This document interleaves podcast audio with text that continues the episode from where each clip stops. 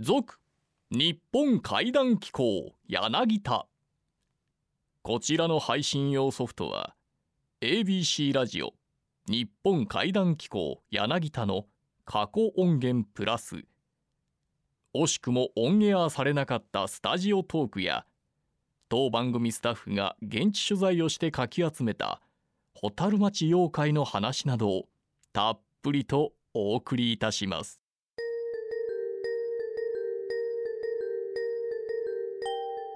逆さぼうきっていう言葉知ってます？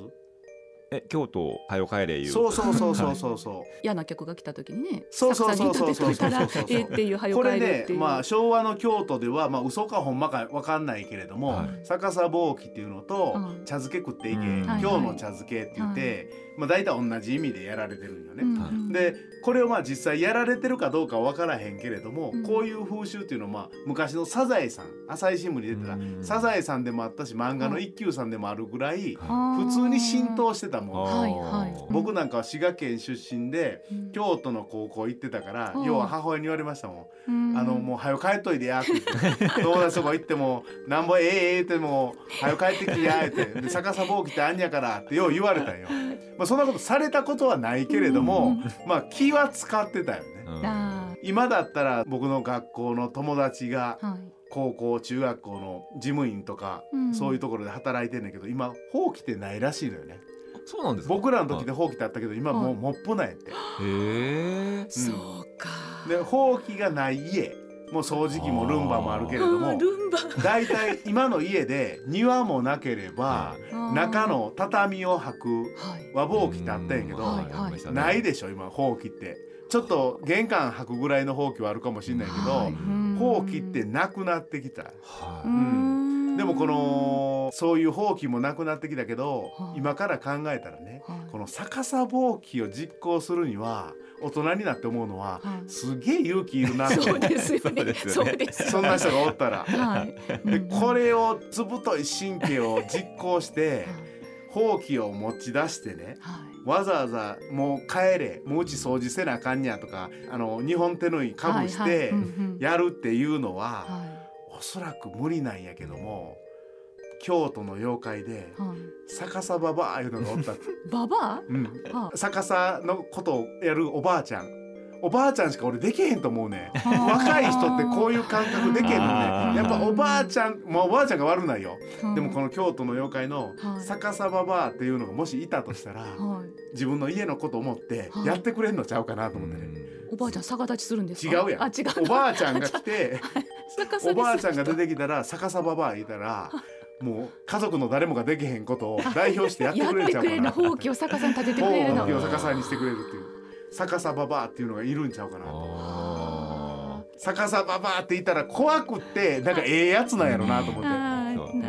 私がしたるわ私がしたるわと。はいもうあなたの本音は逆さ向けることでしょと。なあ早く帰ってほしいんですよと。茶漬けまで出せませんけれどもはいほうきを逆さまにする。逆さばばあって僕まだまだ京都市内のは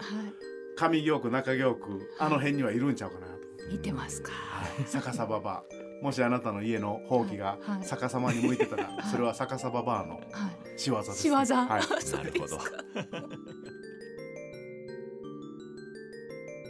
というわけで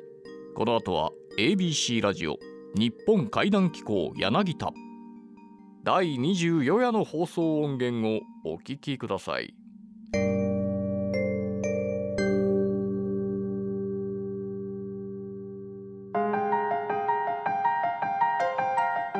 真っ暗な夜と真っ白な朝が出会う頃魔界の扉が不思議な音を立てながらそっと開きます。ゆっくりとゆっくりと扉の中へ足を踏み入れてみてください。日本怪談機構柳田。この番組の任務は古から伝わる豊かな文化民族学を創始した柳田国夫イズムを継承するべく全国各地に埋もれている怪談奇談地元だけに脈々と伝承されている言い伝えなど我々の理解を超えた非科学的現象を音声データとして100年後の未来へ残すこと。本日の夜勤担当者は民族と怪異の関わりを求め続けて半世紀怪談界の音体堤邦彦さん。日本妖怪伝承。ここでは知ってそうで深くは知らない妖怪伝承の基本の木をレクチャーしていきます。本日のテーマは幕末から明治期にかけて活躍した落語家三遊亭園長の長編怪談話。神経重ねが淵壮越殺し。最後までじっくりとお聞きください。延長の神経重ねが淵という話ですけれども発端部分がやっぱりこの話の一番大きなポイントになっていますね。皆川宗越というですね針を打つお医者さんをしたりしてるんですが実はこの人はお医者さんだけではなくてお金を貸しているちょっと金融業のようなことをやっているんですね。でその金融業の相手がですねお金を貸した相手深見新左衛門という旗本なんですけれどもある冬の日にですね新左衛門のところに貸したお金を返してくださいと言いに行くんですねところがこの男新左衛門は悪い男で、えー、その非常に癖もあり酒癖も悪くてですねお前は侍にそんな因縁をつけるのかみたいな言い方をして逆上してなんと宗越を切り殺してしまうんですね。で延長のこのお話の中にですね切り殺されるシーンが非常に鮮烈にありましてですねえー、普通はその刀で切られて刀で抵抗するみたいな話はあるかもしれませんがなんと宗越は切られて逃げる時にその日は雪が降ってたんですが積もった雪の中に鎌があるんですね。あのいわゆるあの農民が使うあの鎌ですね。で鎌があったんで鎌を拾って構えたもんだから余計に逆上されて切り殺されてしまうんですね。でこのシーンは何が重要かっていうと鎌っていうのは普通農業をするところでは使うでしょうけれども街中ではあまり使わないものなんですね。えー、延長のお話にはですねこの宗越殺しとこの場は言うんですがこれが大きな発端になってですねこのあと20年後に新左衛門の息子新吉とそれからこの皆川宗越の娘豊志賀とお園という兄弟の間に恋愛関係ができたりして非常に複雑な話になっていきます。いきますけれども実は今鎌の話をわざわざしたのはですねこの話は延長のオリジナルというよりも現在の茨城県当時江戸時代は下総の国と言いましたが下総の国で起こった重ねが淵という怨霊事件があってその話が元になってこの延長の話ができているんですね。えー、それはですねどういうことを意味しているかというと下総の国今現在はもう本当に開発もされて大きなあの町がたくさんありますけれどもかつては湿地帯が広がる鬼怒川という川のですね内陸の方の湿地帯がいっぱいあってですねでそこはあの農村地域なんですね。で農村のその怨霊事件なのでその農民の人たちに一番こう分かりやすいその狂気というのは鎌なんですね。でそれがこの大元のあの発端のところに描かれるのはもともとの話とのつながりがあるからなんですね。では元の話とは何かということなんですがそれはですね江戸時代の初めに起こった怨霊事件なんですね。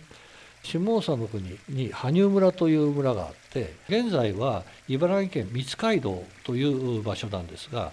この羽生村にですねとても財産を持っている大きな畑を持っている農民がいてでその人の娘にですね重ねという名前の娘がいたんですね。この重ねはですねかなりですねあのお金持ちの娘ではあったんですけれどもなかなかこの器量が悪いとかいろんなことを言われてお婿さんが来ないんですね。でところがある時与右衛門というそのお婿さんがわざわざ私はお婿さんになりますよと言って入ってくるんですが実はこれ本当に悪い人間でこいつは金目当てなんですね。財産目当てで入ってきたもんだから与右衛門が死ぬとですね重ねは今度は邪魔になってこれをある日殺害してしまうんですが殺害の方法がですね今日は収穫人の日だから豆を借りに行こうと誘い出して鎌で豆を刈るんですね。買った豆を重ねの背中に背負わせて自分も鎌を持った状態で鬼怒川のほとりに差し掛かる。でここが現在の重ね川淵と言われている場所なんですが先ほどお話ししたように湿地帯なんでなかなかそこにはまるとこう沼の沼地のようなところで出てこられない場所なんですねで後ろからその重ねを突き落としてですね殺害をしてしまうでこれが元になって重ねの魂が怨霊になってですねこの八右衛門ももちろんですけれど村人たちにたたりをなしていくんですね。で八右衛門はその後もですね新しい嫁さんをもらったりするんですが次から次へとこの嫁さんを重ねの怨霊が殺していく7人まで殺すんですね。で何度も何度もこういうたたりが繰り返されるので繰り返されるというのをこの重ねという名前自体が累積の類なんですね。重なるという意味なんです。だからもともとそのたたりが重なるということを言いたいがための音量話なんですね。でただし音量が出ました大変ですというだけで終わるんじゃなくてそこにですねあの融点という徳の高いお坊さんが登場します。この重ねがちの大元の話では有点商人が全てを解決エクソシストなんですね、えー、そのエクソシストすごいねっていう話になってたのが元の話なんですところが園長はこれをその有点というとても徳の高いお坊さんあのちらっと出てこないわけじゃないけれどもむしろそっちはほとんど無視していてそれよりも何度も何度もたたりをなすというこの何十年にもわたってたたりが繰り返されていくというところが人間の怨念の怖さだというところに話を持っていくんですね。それともう一つ延長の場合は先ほどちらっと申し上げましたが宗越の殺されてるこの話で終わるのではなくてあるいは重ねのですねお話にはなかった人間関係がいっぱい出てくるんですね。でそれは何かというと先ほど言いましたけれども元のこの融点の話にない話が宗越殺しにはあります。それは何かと言いますとこの娘と息子の次の世代に怨霊の話が引き継がれていくんですね。まあ相続したくないですね怨霊の話はね。でもそれが相続されているような形で実はこの20年後に敵同士の娘と息子がですね江戸の町で偶然出会ってしまうんですね。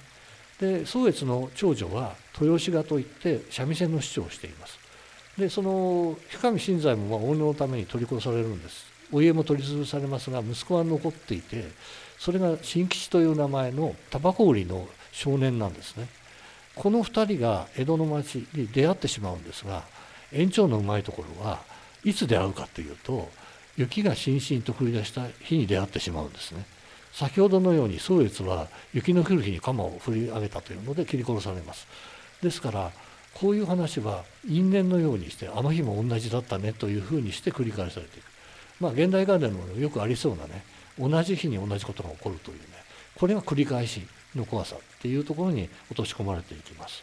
でさらにはですね今度はそのこの2人が娘と息子が出会ってうまくいくわけがなくて、えー、やがてですね新吉自体がとても親の血を引いてしまったのか公職な男で自分の奥さんになった豊志賀をですね邪険にして新しい女の人を作ったりするんですね。で面白くないのは豊志賀であんたは若い女の方がいいんだろうみたいなことを悪態をつくもんだから喧嘩になって喧嘩を長くに三味線の師匠ですから三味線の罰があるんですがこれをあの振り上げた時に間違って自分の額の辺りを傷つけてしまう。でこの傷が元になってじくじくしだしてそれがだんだん醜い姿になっていくんですね。でますます新吉は豊志賀を嫌がって結局豊志賀はその傷が元で死んでしまうんですけども今度は宗越じゃなくて豊志賀がたたりを出すんですね。であの新吉を追いかけて怨霊が今度新吉の恋人お久というんですがお久と一緒に逃げるとまたその怨霊がついてくる。で今度はお久も殺されて新吉はまた別の女の人と一緒になるとこの女の人も怨霊に殺されていくという、繰り返し繰り返しとまあ長々とですねこの後延長のですねお話はですね LP レコードにすると10枚組なんですけどこのぐらい続くんですね。ですからどうでしょう5時間か6時間でしょうかね。でそのぐらいですね同じような繰り返しの怨霊伝説が繰り返されているこれが重ねというあ先ほどの名前の由来ですけれどもものが重なっていくということなんですね。一つ付け足すと羽生村ですけれども、えー、実際にですね今でも宝蔵寺さんというお寺があってですねここに重ねが淵の重ねのお墓があります。ストーリーがちょっとややこしいんであまりここでは言いませんでしたけれども重ねには弟の助という人もいて助も川にはめられて殺されているんですね。ですからこの2人のお墓が並んでいてですね今現在でもそこが茨城県の史跡になっているという場所です。現在過去未来つわものどもが夢の後。この国に現存する怪談の始まり世界中を震撼させたジャパニーズホラーのルーツとでも言うべき神経重ねが淵壮越殺し。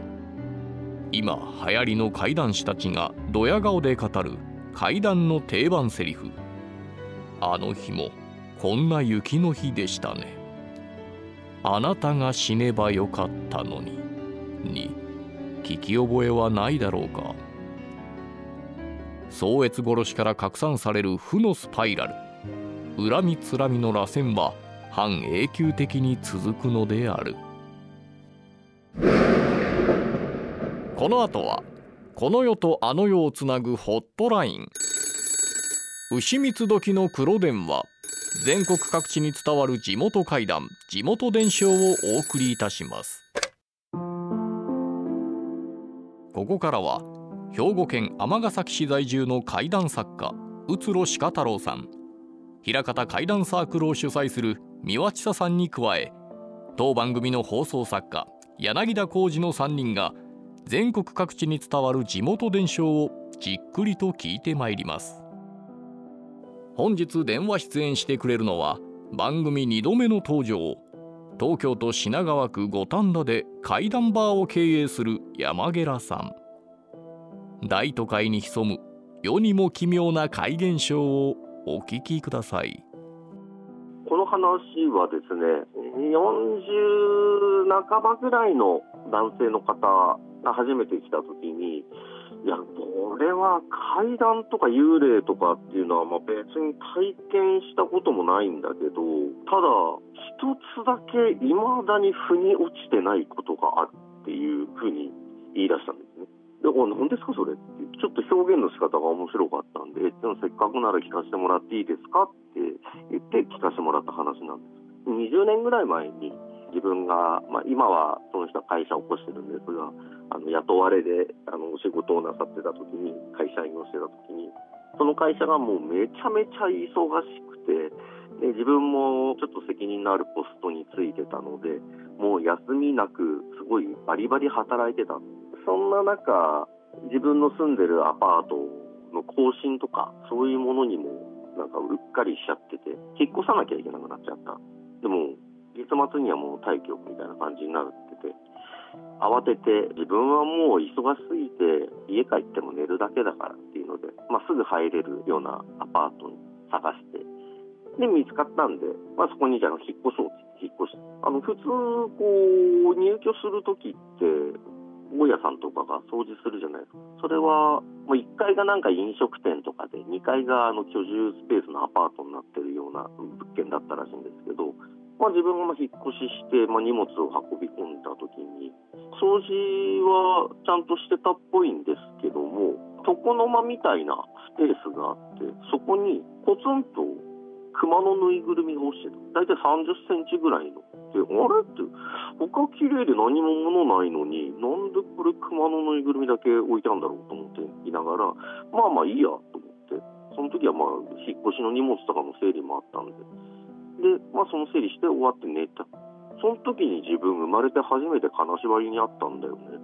でも別に動か、これ本当に動かないんだななんて思いながら、そのまま寝ちゃ寝続けたそうなんですよ。で、仕事も忙しいんで、そのまま朝早く出て、まあ、深夜に戻ってきたり、数日戻らないみたいな感じの生活をずっとしてた。そんなことやってるうちになんか熊のぬいぐるみのことも大家さんに聞くのも忘れてそこにいても別にいいやみたいな捨てるのもなんか面倒くさいしななんて思いながらそのまま放置して1年が過ぎ1年半が過ぎそのアパートにで寝ると金縛りに合うっていうのがもう慣れっこになってきたんです。で借りて2年が経つぐらいになってずっと忙しいまんま過ごしてたんですって。そしただもう更新のこともまた忘れてしまって。でももうより仕事が忙しくなっちゃってもう月末更新で明日月末っていうのに引っ越しの準備全くできなかったんです。会社も休ませてもらえない。いやこれはさすがに問題だなと思ってちょっと延長できませんかって大家さんに聞いたんですけどもう入居者が決まっちゃってるからちゃんと出てってくれって言われてあこれは困った。引っ越し屋でもこれは間に合わないなと思ったんでその人があそうだ。って考えたのが夜逃げ屋さんを使うってことだった別に夜逃げでもないんですけど夜逃げ屋なら数時間でバババッと行って荷物を持ってってくれるだろうっていうのででまあ朝その夜逃げ屋さん業者さん来てじゃあよろしくお願いしますあ夕方にはもうきっちり終わらってるんでみたいな感じでで自分は仕事やって。まあ、仕事してるうちに、もうその夜逃げ屋さんからも、あ、もう全部移動しました。引っ越し先に全部荷物もう持ってったんで、あ、わかりました。ありがとうございます。一応、大家さんに鍵返さないとと思ったんで、最後にチェックしに行こうって言って、2年間住んでたアパートに行って。もう夜逃げ屋さんだからやっぱすごいんですね。もうきっちり全部のもの持ってってるんです。もうそれこそ蛍光灯から電球まで持ってって、ただ唯一困ったのが、エアコンまで取り外して持ってっちゃったんです。あら、これはちょっと、まあ、大家さん怒られるかもしれないけど、うんまあまあ、しょうがない、しょうがないなって思ってて、まあ、家の中チェックしたんですが、その時に、電球まで持ってってる夜逃げ屋さんなのに、床の間には、熊のぬいぐるみが一つポツンとあった。これ、妹にわかんないんだよね。あの熊のぬいぐるみ何だったんだろうって話を聞かせてもらいました。ありがとうございます。ほあ面白いですねこの話不思議う 最後のエンディングが不思議でしたねそうですよねへえーえじゃあひょっとしたら他の人にはその熊のぬいぐるみが見えていなかったかもしれないっていうそんなことなんですかねこれ。そんなことだと思うんですよね。だって蛍光灯もエアコンまで外して持っていった夜逃げ屋さんがそれだけわざわざ置いていくなんて考えられないですもんね。そうなんです。うーんいやーこういう一つだけ腑に落ちないこととか言われると余計怖いですよねう。んあ何にもないんだけどもうんってこれありますよでね。曰く因縁もないし、うんなぜクマがおったのかも分かれへんしう、んうんなぜ金縛りにね会うのかも分かれへんえでこれ2年間ずっと毎晩そこで寝たら金縛りに遭っていたということなんですかね。そうみたいです。へにもかかわらずそこに住んでたいうのもすごいね、ですね。よう我慢しはりましたね。じゃあまたその次にその部屋に入られた方がその熊のぬいぐるみと過ごしていくことになるんですかね。えもう他の人には熊のぬいぐるみが見えていなかったのかあるいは夜逃げ屋の方もあこれちょっと触るん嫌だなと思ってあえてえーそっちか忘れたつもりでね後、者もありますよね。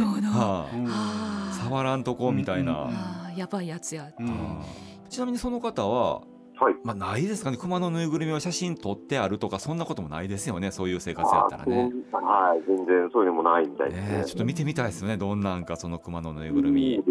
ね。はあでその方といまだにお店にいらしたりはするんですか？一回だけですね、いらしてくれたのは。そうですか。その時だけですか？はい。そのままですね。名前もわからない人ですね。ここで番組初の怪談イベント日本怪談機構柳田新あなたの知らない世界2023開催のお知らせです開催日は10月13日金曜日。出演者は今最も注目されている怪談師の一人尼崎怪談売買所の宇津呂鹿太郎さん。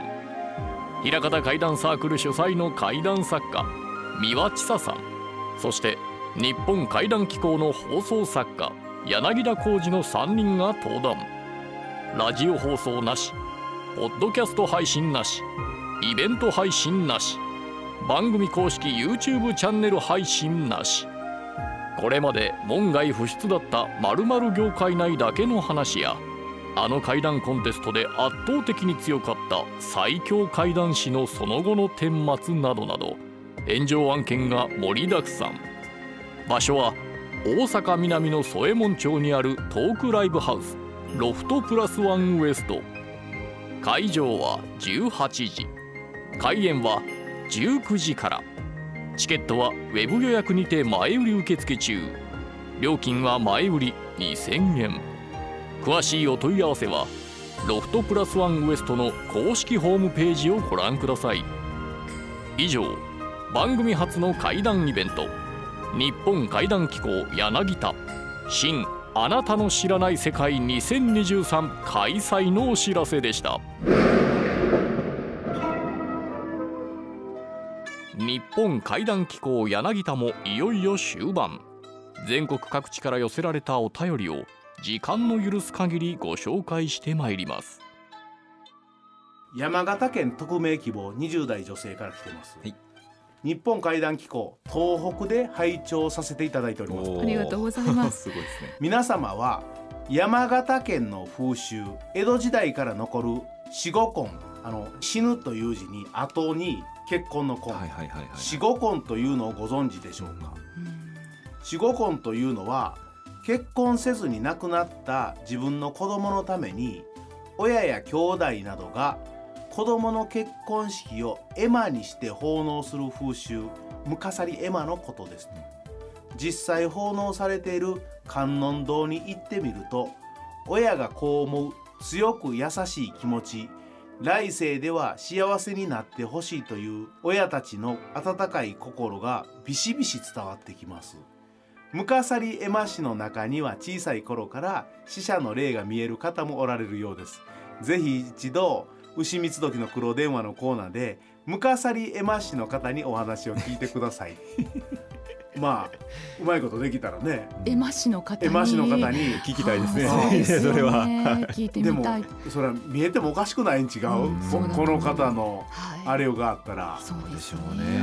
うんこんな方いろいろ聞いたんだけどこういう風習あるんですね。そうですうん。ねやっぱりねね。東北の方にはね。ね。えあってあのうん。このムカサリ今あのネットでも画像見れたりしますけど。あるんですか？やっぱもうなんかこう胸が締め付けられるというか、うなんか胸に迫るものがありますよね。んあるよ本当にね。美しいあの装束のあの立派な絵が、ねね収められてて。階段という怖がらせるというよりか、はい、ああこういう気持ちってわかるよな。そうですね。そうですねうんでもその今ねうんテレビのバラエティなんかで、うんやっぱ紹介されることあるんですけど大概、うんなんかこ怖いでしょみたいに。扱われるんですよね、はいはいでもあれはねそんな風に扱っちゃいけないんじゃないかと僕はめっちゃ思うんですよ。そうですね。だってねその親の気持ちとかもあるわけやし、で亡くなった側もそんな年齢で死にたいと思ってる人がまあいないと思うんですよね。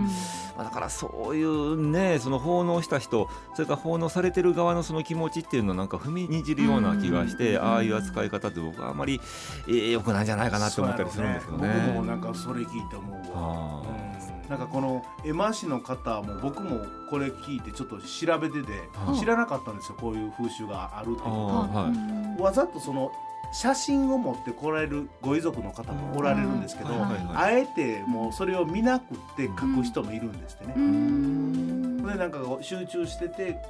全く見なくって書いたら遺族の方にそっくりですとか言われるあパターンもあるんですって。う。うん。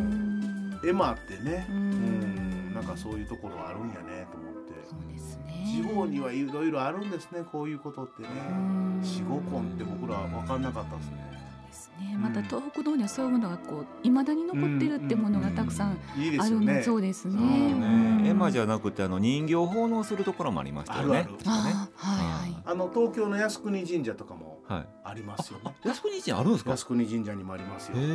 れは皆さんに知ってほしいですね。ああそうですか。綺麗な京人形のはい。うん。なんていうんですかその奉納感みたいのがあるんですよ。へへえそうそれ同じですよね。あうん。のこの絵馬にしてるパターンと戦争で亡くなったんだけども、うん。若くして亡くなってるんで、うん。お嫁さんがいないんで、はい。人形さんを自分の息子の嫁としてうん。一緒に奉納するみたいな、はいはすごい綺麗ですよ、うん。いい人形なんで、い。そうですね。もう親心ですよね。そうそうそう。そうこはだからあれを見ると僕もうつろさんと全く考えが同じで、うん。怖いとかいう感情よりも、うん。親ってす、うん。もうなんか泣けてくるよな、そうですうん。ね。うん。うん。そうそうそう。その感じはすごい受けますね。あともうだいぶ前に聞いたんでどこの地方やったらちょっとあ書き覚えてないですけど、まあ、広島とか山口とかあっちの方やと思うんですが、毎年お盆になったら、うん。その前のお盆からのこの1年間の間に、うん。えその村であったり集落であったりそこで亡くなった人たちの写真を大きなパネルにして、でそれをこの地元のなんか公民館かなんかのあの広間のところに飾るんですって。大きくして大きくして。うん。で一晩中ろうそくと線香を焚いてうん。その遺族がいつでもこうお参りに来るみたいなそうそういうのをお盆にの時にやってるっていう地域があるって、まあ、そこの出身の方から聞いたんで、まあ、間違いないんでしょうけどそれ聞いたんがねもうだいぶ前やったんでどこの地域やったか全然覚えてないですよ、まあ、帰ったらあの記録が残ってるんですけどそういうのも聞いたのはなんか思い出しましたね。その心が日本人らしいよね。そうですよね。あのこの四五根、まあ、名根って、うん、あの名ってあの暗いっていう字を書いて名根って言ったりしますが、はいうん、日本だけではなくて海外でもあるみたいで、はい、あの台湾でもそういう若くして亡くなった女性があの、まあ、未婚のまま亡くなったら、うん、遺族が一説には道端に赤い封筒になんか入れてそれを置いといてそれを拾った人が監視してたその親族がわーって取り囲んであなたあの娘と結婚するよみたいなになって えっていうことがある。昔はあったのかな？都市伝説みたいなことなのか、うん、結構この話を実際台湾の方からも聞いたことがあってでそれ見たことがあるって見たことはないって言ってでもあるから道に落ちてるものは拾ったらダメよって。でもその娘と結婚するのよっていう娘さんがもう亡くなってる亡くなってるんです。亡くなってるってことでしょ？そうです。その相方を旦那さんを娘が選選ぶというかその封筒を拾った人はまあ娘が選んだ人みたいな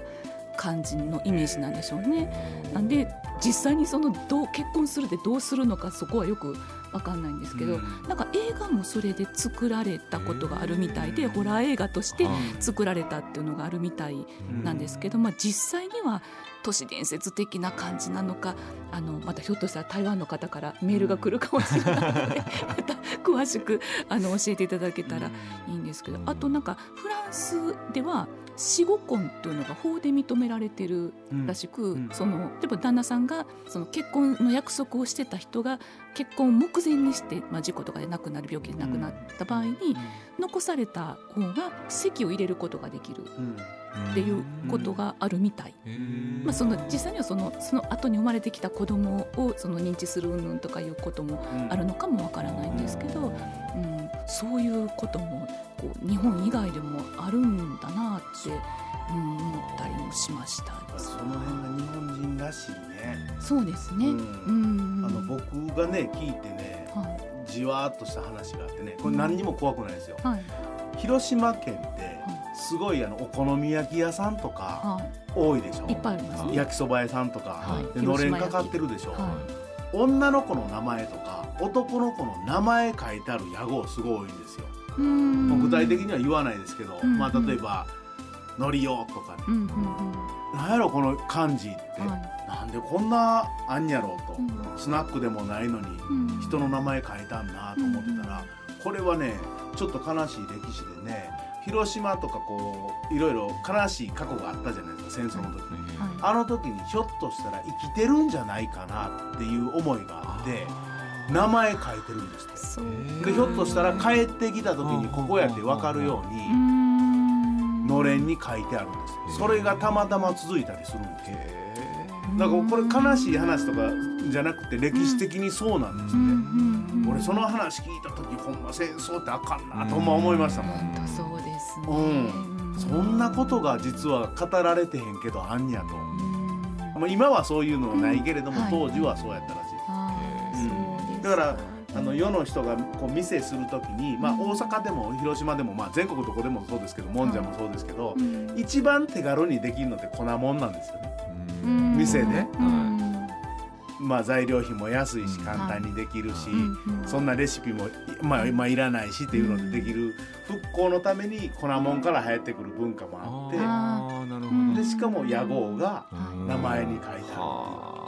る。階段でも何でもなくってこういうのも伝えていかなあかんなそうですね。うん。ってな感じでございます。はい。ありがとうございました。ありがとうございました。百鬼夜行の魔物たちが真っ白な朝に少しずつ少しずつ飲み込まれていく頃。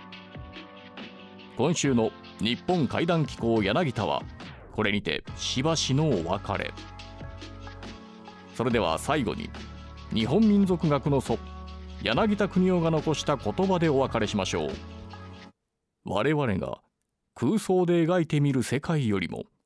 隠れた現実の方がはるかに物深い。日本怪談機構柳田番組ナビゲーターは小早川秀樹でした。